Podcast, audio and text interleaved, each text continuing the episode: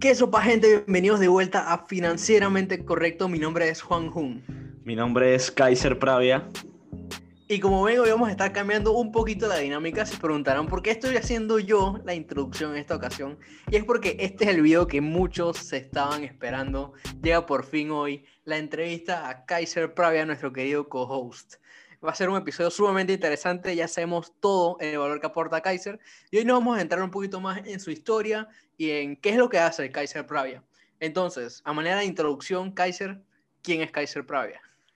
Bueno, eh, soy un joven común y corriente de 21 años, estoy casi que cumplo ya 22 en, en abril y más que emprendedor o inversor, etcétera, me considero una persona que, que quiere salir, ¿no? Salir de la zona de confort, salir del ciclo que tiene preparada la vida para nosotros en, en lo que respecta a la sociedad y no es, que me, no es que me sienta más que nadie diferente para nada, simplemente estoy trabajando para tratar de salir del famoso ciclo de la rata, como dice Robert Kiyosaki, aunque sea en un medio o un largo plazo.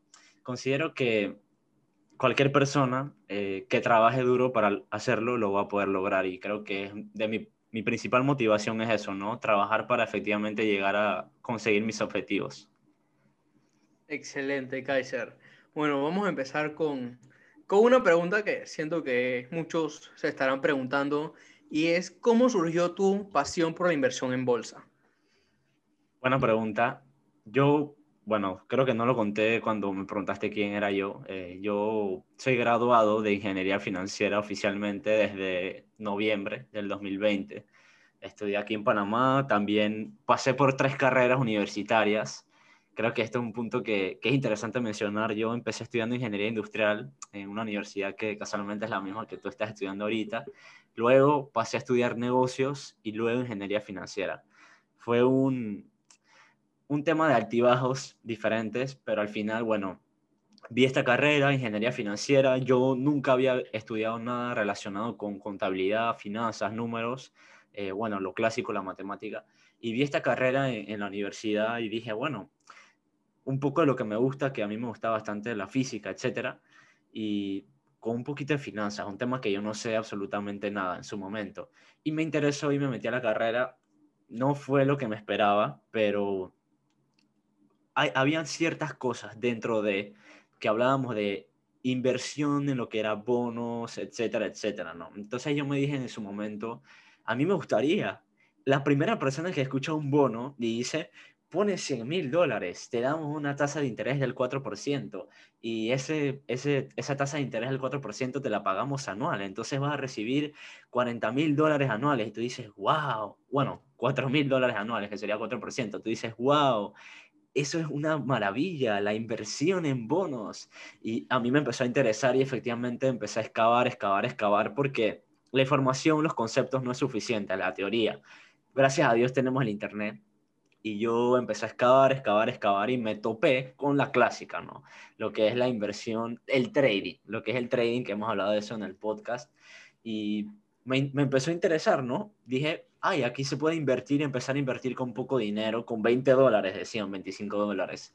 Y me fui adentrando eh, muy por la orillita, por decirlo así. Nunca, nunca caí en, redes de mercadeo, eh, nunca caí en temas piramidales de mete a tu mejor amigo, para nada. Eso yo siempre supe que, o siempre sospeché de eso y nunca me gustó ese tema de meter a tu amigo en algo que esa persona no quería para hacer dinero.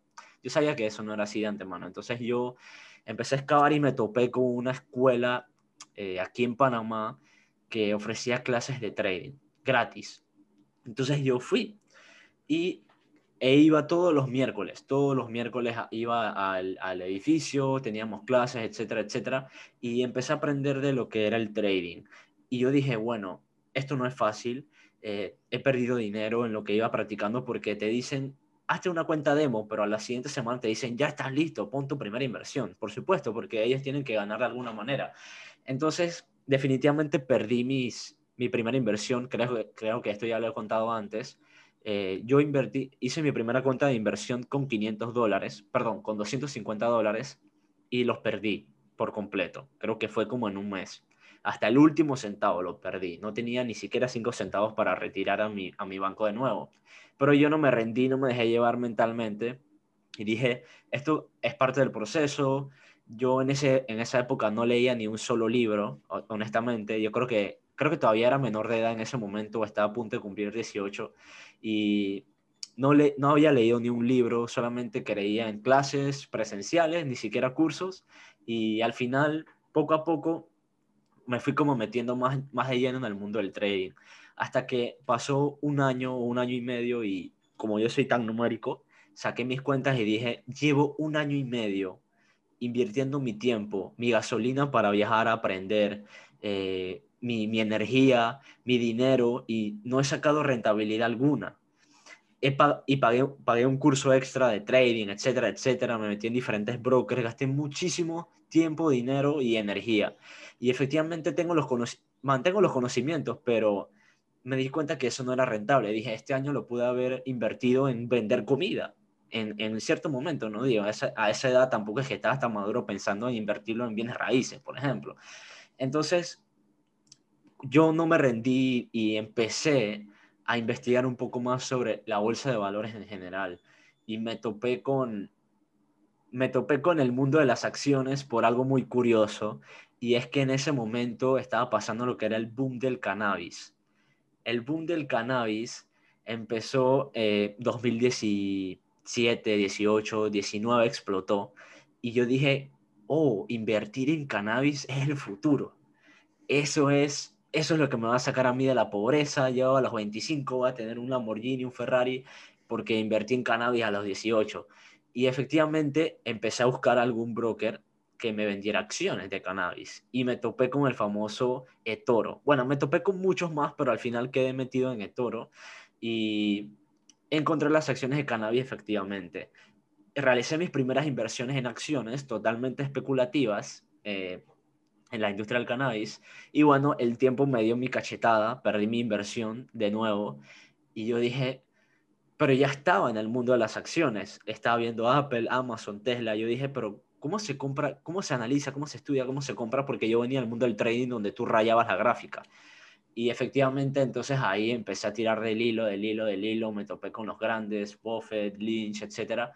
Y durante, a la vez, eh, a la vez de, de, esta historia, yo estaba tratando de leer mi primer libro, que era Padre Rico, Padre Pobre, que también hemos hablado de eso, que me tomó, by the way, como nueve meses leerlo, o un año.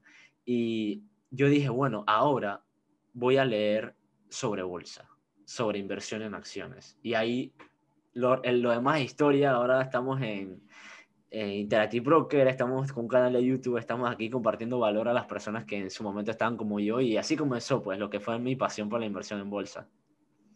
Definitivamente que una gran historia y ahí bastante me siento identificado. Eh, hago destacar el temita del trading que vamos a estar tocando más adelante, te tengo unas preguntas sobre eso, pero lo de que comentas de las distintas carreras en las que estuviste, pues yo también estuve en dos carreras. Yo había empezado con ingeniería química y después me cambié a ingeniería industrial y también tuve en tres universidades. Así que entiendo más o menos cómo siempre está la indecisión en esa época universitaria. Eh, sí, porque sumamente interesante. Disculpa, es que uno, cuando uno se gradúa es bastante inmaduro en cierta manera y no, no hay problema en que, en que después te cambies. Si en realidad encontraste tu pasión en otro lugar, cámbiate. ¿Qué importa el, tiempo? Ese tiempo fue de aprendizaje, ¿no? Así lo veo yo. Sí, claro. Siempre, siempre está ese tiempo, esa, transición entre la escuela y la universidad. Este, entonces ahora quiero hablar de, de, otro proyecto, tu principal proyecto en realidad, que creo que no hemos mencionado hasta este punto, me sorprende que, que no ha salido del tema. El Planeta Financiero. Este es tu, tu canal de YouTube donde haces tu contenido, eh, no sé si decir tu alter ego, de cierta manera, tu negocio. ¿Cómo nació el planeta financiero? Explícanos un poquito más a detalle qué es el planeta financiero y, pues qué es lo que puede ofrecer el planeta financiero. Súper. Eh, sí, en verdad me parece raro que nunca lo hayamos conversado aquí en el, en el podcast. Bueno, más a detalle, pues. Más a detalle, sí. El, el tema del planeta financiero nació efectivamente por, por mi, mi, mi pequeña historia, ¿no? Que tampoco es que voy a hacer un libro de mi historia, pero como yo, digamos, entre comillas, evolucioné de lo que era el trading, pero mi interés principal fue invertir y salir de, de lo común. Y porque, bueno, a los 18 nadie estaba invirtiendo de mis colegas de la universidad, nadie que yo conocía estaba literalmente invirtiendo y yo me salí por la tangente y porque quería invertir mi dinero, mis ahorros. Y como yo pasé por eso el trading, luego las industrias especulativas y luego evolucioné, entre comillas, hacia el mundo de las acciones, que ahí es donde se hacen los, los millonarios, como Buffett, por ejemplo, yo dije, yo podría compartir mi experiencia en las redes y efectivamente hacer a otras personas de 18 años que se ahorren ese camino o llevarlos de una vez al mundo al mundo que a mí me gusta, que es el mundo de las acciones, pues. Entonces, yo eh, antes de la pandemia, mucho antes de la pandemia, yo no sabía cómo compartir este, este valor. Yo le decía a mis amigos, los contactaba, etcétera, etcétera, y yo dije, esto no, no, no es funcional. Mis amigos me, me escuchan, pero no, no, me prestan atención o no les interesa. Y yo dije en ese momento, bueno, vamos a hacer algo en las redes, pero no quiero que salga mi cara ni que nadie me reconozca yo dije, voy a hacer un podcast en inglés. Y efectivamente, la, la clásica, empecé a buscar, en, investigué para hacer un podcast, etcétera, y puse en, en Google, bueno, nombres eh, y logos de finanzas en inglés. Eh, lo puse todo en inglés y salió, salieron cosas diversas. Eh, y por ahí, por ahí leí la, la palabra planeta y yo, bueno, voy a poner Financial Planet en inglés y cualquier logo de logo.com gratis, slash gratis, ese fue el primero que agarré, que no es el mismo que vemos ahora, obviamente. Y bueno, así comencé, pero yo dije, ay, subir podcast está muy difícil. Voy a hacer un canal de YouTube, pero lo vas, no voy a subir, solo audio. Y así comencé. Mis primeros videos ya no los van a ver, eh, son en inglés, duran dos minutos y soy yo hablando en inglés eh, con imágenes de Warren Buffett en la en la pantalla. Esto fue antes de la pandemia, en febrero del, 2020, en marzo del 2020. Y poco a poco me fui soltando y dije, ay, esto de hacerlo en inglés no es sostenible porque nadie quiere escuchar a alguien que habla en inglés ahí con un acento todo extraño de latino y de estos temas, pues financieros. Y yo dije, bueno, voy a hacerlo en español. Y bueno, ya como yo me quería autopromocionar para que más gente me escuchara, yo ya empecé a sacar mi cara y ya poco a poco dejé la pena y lo, lo que surgió luego fue un proceso de mejora continua. Y aquí quiero pausar un poquito la historia y hablando de mí para decirles a todos y recalcarles que el momento en que tú decides empezar no quiere decir que no vas a poder mejorar, no vas a poder hacer mejor las cosas, ¿no? Que es lo que Juan y yo siempre hablamos en todos los episodios. Empieza, tírate al agua, te va a salir horrible, pero seguramente en seis meses vas a decir, wow, evolucionado muchísimo y creo que le pasa a todos los creadores de contenido en, cierta manera. Y bueno, el planeta financiero principalmente no, no, vendí, no vende nada. Eh, no, no era mi intención, mi intención en realidad, en realidad es compartir y que otras personas puedan invertir en bolsa, en acciones y que sepan que este mundo es un arte. Y bueno, por mucha presión de muchas personas que querían saber más información o que de alguna u otra manera confiaban en mí, eh, y, y realicé un curso en vivo el año pasado, no lo promocioné en mis redes ni nada, fue como cinco o siete personas, pero decidí efectivamente grabar este curso eh, para efectivamente ofrecerlo a través de lo que va a ser la futura página web, etcétera, etcétera, que cuando esté lista lo va a hacer saber en el podcast, obviamente. Y también eh, vamos a hacer un pequeño grupo privado de donde compartamos sobre acciones y eh, donde hablemos sobre cosas que están pasando en la bolsa de valores actualmente y todo lo que sea en el mundo de las acciones definitivamente que, que súper interesante el proyecto del planeta financiero. Y más que eso, lo, lo, pues lo que mencionas que viene ahora, lo del grupo privado, lo de este, este contenido especial que se va a tener, eh, definitivamente que es un proyecto que promete bastante. Y interesante también esto que nos comentas de tu historia, de cómo empezaste hablando en inglés. Sí, es como, como extraño. Yo también lo pensé cuando, cuando yo empecé mi propio canal, dije que, bueno, hay más gente que ve contenido en inglés, eh, tal vez me paguen más, no sé qué, pero al final del día como que es más cómodo para nosotros y, y, y, nos podemos expresar mejor si hablamos en nuestro propio idioma y bueno, todo el proceso evolutivo de no mostrar la cara y todo esto, definitivamente es algo que se entiende. Y bueno, entonces ya regresando un poco a lo que es Kaiser Pravia, dejemos el, el planeta financiero aparte. ¿Cómo es la estrategia de inversión de Kaiser Pravia? ¿Y por qué tienes esta estrategia de inversión y no otro, otro tipo? Bueno, hay muchas maneras de, de, invertir en acciones. Yo invierto en acciones solamente y yo considero que es suficiente para mí.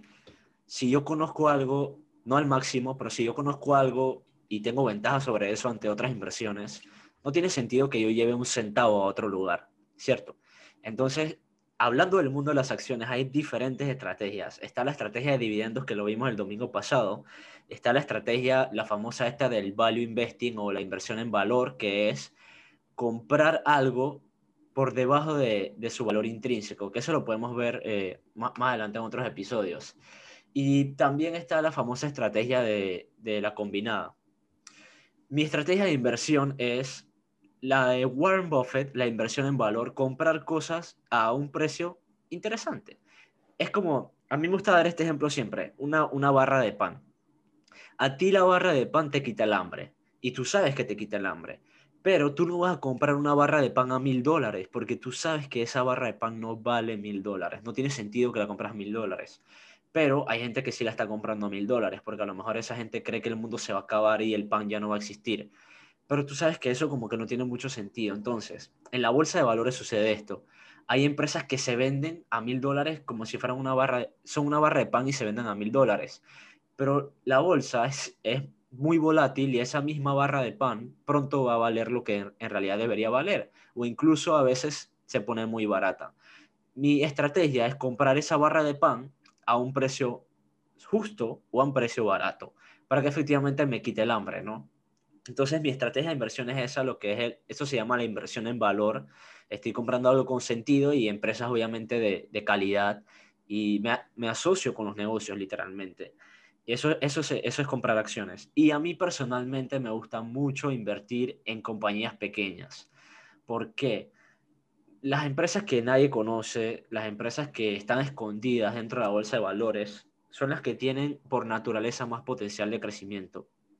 Porque si tú haces un negocio de salud, el, anualmente se gastan trillones de dólares en el sector de la salud. Si tú tienes una compañía que empieza vendiendo un dólar, es muy fácil pasar de un dólar a 100 dólares, de 100 dólares a 1000 dólares. Pero si te pones a ver, ese crecimiento es por 10, luego por 10, luego por 10. Y ya cuando empieza a vender millones de dólares, obviamente ya es complicado que siga creciendo a un ritmo exponencial.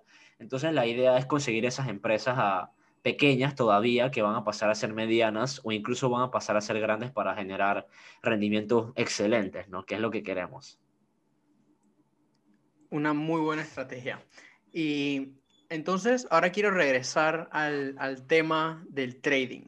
Tuviste experiencia con el trading, nos comentaste que hubo algunos errores, algunas pérdidas de dinero, pero quiero saber en general, ¿cuál es tu opinión sobre el trading? ¿Se lo recomiendas a la gente? ¿No lo recomiendas? ¿Cuáles son las expectativas que debe tener un trader? Háblanos un poco de eso. Ok, esto es una, una, algo muy debatible, pero desde mi punto de vista el trading no es malo, para nada. Incluso eh, los bancos, eh, los bancos tienen su departamento de trading, etcétera, y muchas muchas personas que manejan billones están comprando y vendiendo a diario.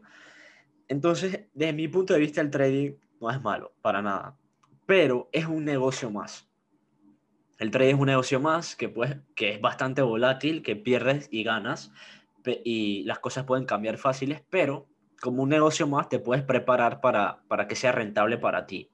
Sin embargo, no estoy de acuerdo con la, de la manera en la que se promueve de la manera en que se promueve de que dejes tu trabajo, que vas a vivir en, en Asia, en Malibú, en la playa más recóndita de paradisíaca de la historia, porque eres trader de la nada o que vas a tener tu Lamborghini y tu Ferrari. Al contrario, creo que incluso hay, bueno, lo hemos hablado en el podcast, hay más posibilidades de perder que de ganar, pero esas posibilidades de ganar son reales y tú puedes prepararte para lograrlo. Y hay un punto interesante aquí Em, creo que, que, es muy interesante esta parte de que sí, el 90% de los que hacen trading pierden dinero, pero el 90% de las personas que hacen un negocio tienen un negocio que fracasa.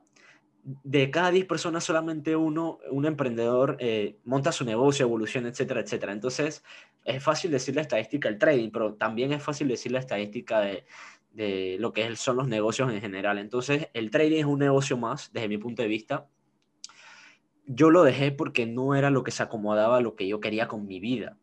Eso me gastaba mucha energía, mucho tiempo, no dormía tranquilo. Después puedo contar esas experiencias, pero el, cuando, cuando invertí en el mundo de las acciones, si no me hubiera cambiado al mundo de las acciones, no estuviéramos aquí hablando, literalmente, no te hubiera conocido, no estuviera en mi canal de YouTube y no hubiera conocido a X cantidad de personas, no hubiera hecho más fuentes de ingreso de las que actualmente, eh, de las que en ese momento tenía, me hubiera quedado con el trading y, ya.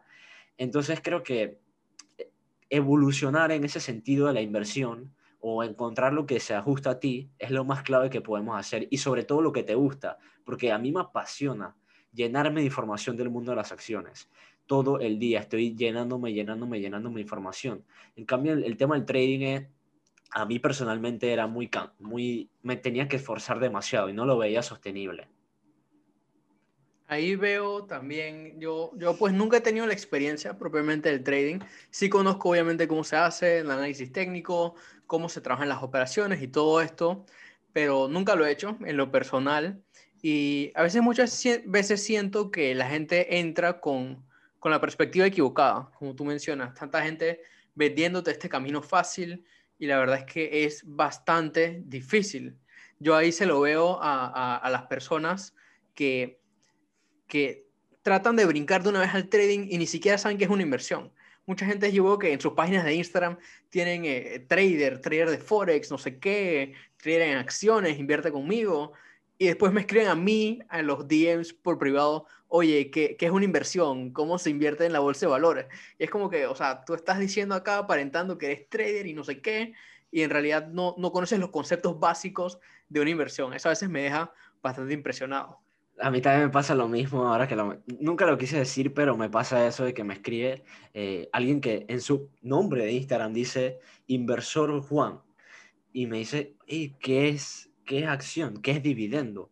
Y dije, wow, tú no eres inversor ya. Entonces, no sé, eso es incongruencia, pero no voy a criticar para nada. A lo mejor él es inversor en bienes raíces, ¿no? Entonces, uno nunca sabe la historia detrás. Lo que yo quería decir era que también el mundo del trading a veces es mal visto por las entidades, las entidades. Y eso es una barrera muy, muy pesada, porque tú puedes meter tu dinero, pero cuando lo vas a sacar, puedes tener esas barreras de que las instituciones financieras no no aceptan esos fondos, de dónde viene, cómo se hizo eso. Entonces, bueno, tú le dices que, ah, yo tengo un estado de cuenta de mi broker. Y el, el broker te genera un estado de cuenta y el banco te dice, mm, esta institución está regulada en Chipre, no aceptamos eso, aquí en este banco no, ve otro. Y es una barrera pesada mentalmente porque tú sientes como que estás haciendo algo que no deberías. Muchas personas, cuando invierten en general, mentalmente piensan como si estuvieran lavando dinero de que, ay, voy a retirar mis ganancias de la inversión, me van a molestar en el banco. No deberían, no deberían para nada, pero el mundo del trading es más, más cerrado con eso. En el, que en el mundo de las acciones, como es tan famoso, tan popular, etcétera, etcétera, el broker que yo uso eh, es reconocido mundialmente, Interactive Broker, eh, lo hemos hablado aquí. Tú le dices al banco, viene mi dinero interactivo, que ellos dicen, bueno, ok, está bien, te cobramos lo que hay que cobrar, eh, la recepción, etcétera, pero ya es como, tú te sientes como también como que mejor, tú estás pagando tus impuestos de los dividendos, etcétera, etcétera, y ya tú te sientes como que estás en ley. En el, en el mundo del trading tú te sientes como que no estás en la ley. Y eso fue mi experiencia personal y creo que eso también te abre mucho la mente en, en otros sentidos, ¿no? Sí. Este, pasemos a como acá siempre hablamos de las cosas buenas, pero también de las cosas malas, yo te quiero preguntar esta vez sobre tus fracasos, ya sea tus fracasos, no sé, algún fracaso personal o fracaso ya más específico en lo que ha sido tu inversión en bolsa.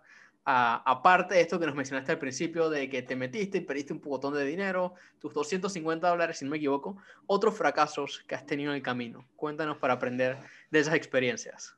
Bueno, he tenido muchos fracasos en mi vida y creo que lo mejor que, que puede haber en la vida es la actitud. Eh, todos, todos nos caemos y si te levantas vas a crecer y ahí es donde aprendes, ¿no? Creo que esto también lo hemos hablado. Casualmente ayer en mi, en mi canal subí un video de mi peor error, pero voy a contarlo aquí también.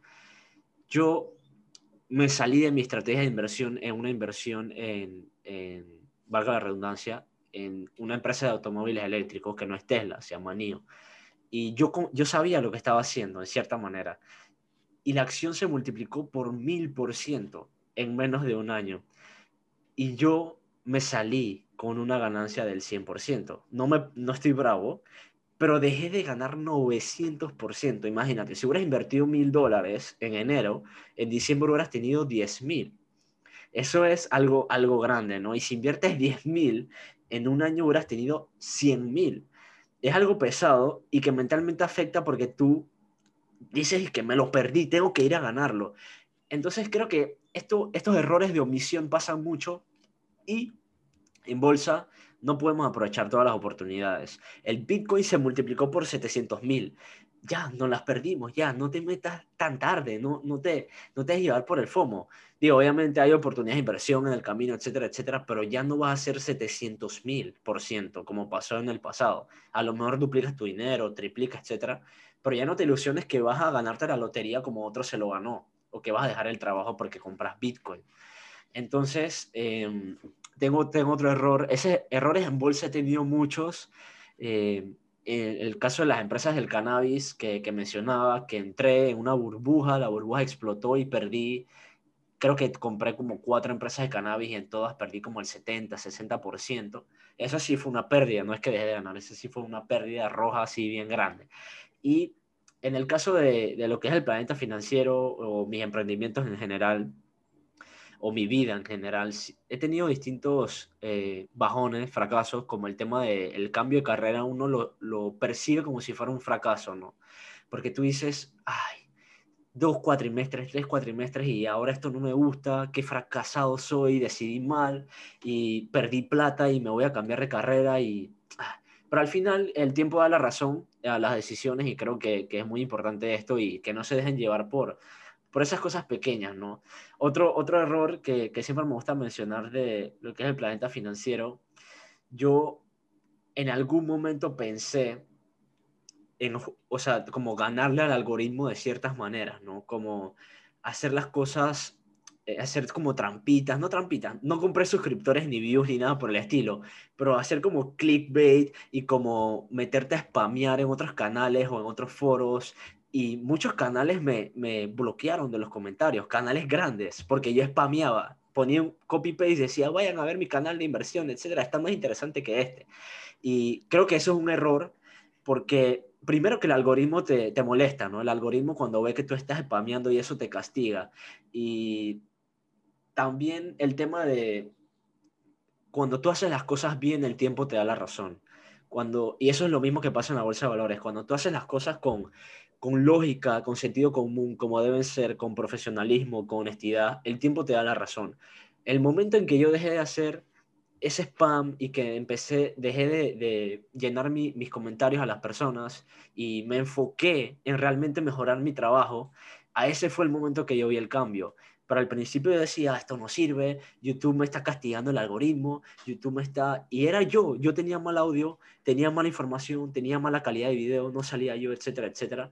Y creo que ese es un mensaje importante, ¿no? Haz las cosas como deben ser. Eh, muchas... Ya sé que me estoy extendiendo en esta pregunta, pero muchas personas cuando hablan de brokers, ay, yo quiero ser el broker de Estados Unidos, voy a hacerme una cuenta fake. Esa, ese, ese, ese tipo de cosas tarde o temprano te sale la bruja, por decirlo así. Yo he conocido a personas que dicen, ay, yo tengo una cuenta en Robinhood, yo estoy en Panamá, yo tengo mi cuenta allá porque yo tenía un primo del abuelo, del tío, que no sé qué, y cuando van a sacar su dinero, qué lío, dicen, ay, pero este dinero no va para el abuelo, este dinero, entonces qué enredo, y al final terminas pagando más de lo que te ahorraste, entre comillas, en comisiones, ¿no? Sí, una buena cantidad de, de errores ahí, tipo fracasitos pequeños, que, que bueno, bueno compartirlos acá. Nosotros siempre tratamos de, de mostrar lo bueno y lo malo de, de, las historias y de nuestra experiencia, pues, para que de eso se aprenda, pues. No, no siempre debemos aprender de nuestros propios errores, sino de los, de los errores de alguien más. Y bueno, por eso siempre nos gusta preguntar sobre, sobre los fracasos también. Yo, yo ahí me quedo bastante con, la, con lo que comentaste de que no se pueden aprovechar todas las oportunidades. Y eso sé que es un poco más especulativo, obviamente, pero el tema este de, hace un par de meses de GameStop y de Dogecoin, súper popular el tema era lo más trending, eh, la gente que, que, estuvo con eso de Reddit se metió a invertir en esto, esto sumamente especulativo, obviamente, se hizo mucho dinero y las personas que cuando vieron la historia y lo mucho dinero que se había hecho, se trataron de subir al tren y en ese punto pues fue en caída libre. Y eso es un error que, que pues surge, que, que, nos emocionamos, tratamos de ser como parte de, de, de, algo más grande que nosotros y aprovechar lo que está pasando, de hacer mucho dinero y nos dejamos llevar por eso especulativo, eso, ese FOMO del que estábamos hablando. Hace, en el video que subí, que es sobre los errores, un, un suscriptor me comentaba esto. Yo invertí, mi peor, er, dice, mi peor error de inversión fue que yo invertí en GameStop a 13 dólares y lo vendí porque llegó a 300 dólares, que es similar al que yo acabo de contar, ¿no? Pero él invirtió en una compañía, en su momento me imagino que era porque a él le gustaba o algo por el estilo. Pero lo cierto es que la compañía es bastante mala, eh, tiene deuda, sus ventas están, no estaban en el mundo online, imagínate, cerraron un montón de locales. Entonces, esto de Reddit fue por, por nostalgia de, de un cierto grupo de personas. Pero si tú jamás, jamás ibas a poder predecir que eso iba a pasar, jamás. Entonces, si, si hubiera pasado lo que debe pasar, es que GameStop vaya, eh, se decrezca y que su precio por acción baje, y hubiera pasado eso, que es lo que debió haber pasado, él me hubiera dicho, mi mejor, o, mi mejor acción fue vender GameStop a 13 dólares. Entonces, ¿cómo cambian las cosas? Porque claro, muy fácil es ver para atrás y ver lo que pasó, pero qué difícil es predecir el futuro. Es imposible predecirlo. Entonces, en bolsa, tú debes efectivamente no tratar de predecir de que yo me voy a meter en Tesla porque esto va a ser una burbuja y va a explotar, o yo voy a comprar criptomonedas porque esto va a explotar, sino tratar de meterte en algo que tenga lógica. Tú dices, yo voy a comprar un Bitcoin porque yo realmente creo que esta va a ser la moneda mundial.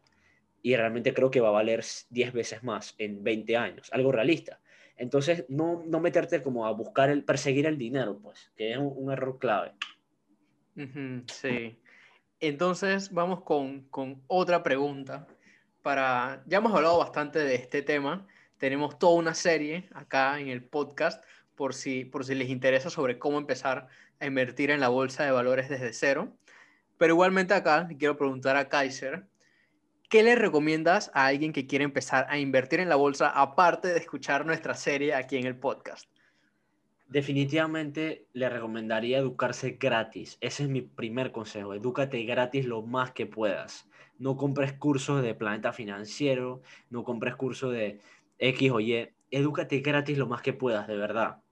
Esto de cierta manera me afecta porque en algún momento yo voy a querer eh, monetizar mi conocimiento a través de un curso. Pero lo cierto es que el, el, conocimiento no es, eh, no es caro adquirirlo porque tenemos el internet, tenemos libros, etcétera, etcétera. Pero va a haber un momento que te sientas atascado o que vas, sientes que necesitas ya algo más compilado. En ese momento pasa a comprar una sesión educativa o pasa a comprar un curso o pasa a invertir en, no sé, en un curso grande, una sesión, una conferencia no, no gastes tu dinero en, educación al principio, ¿no? Porque al principio vas a estar muy, muy conceptual. Al principio no vas a saber qué es un PE ratio, no vas a saber qué es un dividendo. Eso todo está en internet y está bastante claro. Son conceptos. Es como si tú no, si tú no sabes qué es Spotify. Tú buscas en Google y dices, bueno, ah, Spotify es una aplicación donde escuchas los podcasts de financieramente correcto y la pasas muy bien con ellos. Pero lo mismo es en todo hasta que va a llegar un momento que de verdad ya tú vas a decir, ahora me va a tocar pagar y tú mismo te vas a dar cuenta, pero en ese momento ya nadie te va a estafar, ya nadie te va a vender un curso que no sirve, ya nadie te va a tratar de sacar el dinero porque no sabes nada y que puedes verlo en internet. Y creo que es súper clave esto y esto, el tema de empezar a invertir en la bolsa, para dar un consejo más detallado, yo siempre recomendaría empezar invirtiendo en fondos indexados, que son los ETFs. ¿Y por qué? Porque esos son fondos que los manejan otras personas que sí saben o que tienen un tema, pues, como por ejemplo el S&P 500, que es el tema de la economía estadounidense. Siempre recomendaría para que los que le pica la mano, que ya quieren invertir, estos son productos para, para aquellas personas que pasivamente mientras aprenden pueden empezar a que su dinero empiece a trabajar. Sí, yo, yo comparto esa misma idea. Siempre, y, y yo también teniendo un curso de, de, de inversión, pues yo también siempre lo digo, obviamente me afecta a mí y mis ventas del curso, pero me gusta ser transparente con ese tema y siempre recomiendo que se obtenga conocimiento gratuito primero. Hay demasiado conocimiento, como siempre hemos dicho acá en el podcast, podcast como el nuestro, eh, otros podcasts de otras personas que también saben mucho, eh, canales en YouTube, los libros que pues no son gratis como tal, pero, pero son tienen costos bajos y contienen mucho conocimiento. Y en esa parte sí, sí siempre me gusta ser eh, bastante transparente de que se empiece con contenido gratuito, del cual hay mucho, y después cuando llegues como esa barrera que tú mencionas, bueno, ya pasar a considerar asesorías, un mentor, cursos, etcétera. Pero siempre contenido gratuito. Entonces, última pregunta. Como siempre acabamos acá en todas nuestras entrevistas, un mensaje final de parte de Kaiser Pravia del Planeta Financiero para todos los que han escuchado este episodio y se han quedado, se han quedado hasta este momento. Bueno, muchísimas gracias por, por la oportunidad de, de, mi momento estrellato en el podcast. Eh, un placer que hayan escuchado hasta aquí. El mensaje final es que no tienes que ser inversor en bolsa, no tienes que hacer un canal de YouTube, no tienes que empezar a crear contenido. Eh, haz lo que a ti te apasiona. Si lo que a ti te apasiona se compagina con crear contenido o, o crees que en YouTube lo puedes monetizar, hazlo. O si tú crees que no tienes otro, otro lugar para invertir que no sea la bolsa de valores, entonces hazlo, pero hazlo bien, hazlo con lógica, hazlo con sentido común y sobre todo hazlo con, con la pasión, ¿no? Creo que eso es lo clave. Yo, personalmente, la bolsa de valores es mi pasión, el mundo de las acciones. Juan, las finanzas personales, el manejo del dinero le encanta y aunque parezca lo mismo entre Juan y yo, en, cierta manera es muy diferente. Y seguramente tú tendrás tu, tu pasión, ya sea la guitarra, siempre me gusta ese ejemplo, y trata de monetizar esa pasión. Ese es el mensaje final. Muchísimas gracias por escuchar hasta aquí. Juan, ¿alguna, alguna otra extra? No, yo, yo simplemente concuerdo contigo en lo que mencionas encuentren su pasión y dedíquense a eso, metan el 100% de empeño, no importa que sea, y no se preocupen por si se puede monetizar o no, porque todo se puede monetizar. Hagan lo que les gusta y eventualmente se darán cuenta cómo se monetiza, pero siempre debe ser un segundo plano eso. Bueno, muchísimas gracias a todos de nuevo y todo lo que dijimos hasta hoy es efectivamente financieramente correcto. Saludos Juan. Saludos Kaiser, buena entrevista.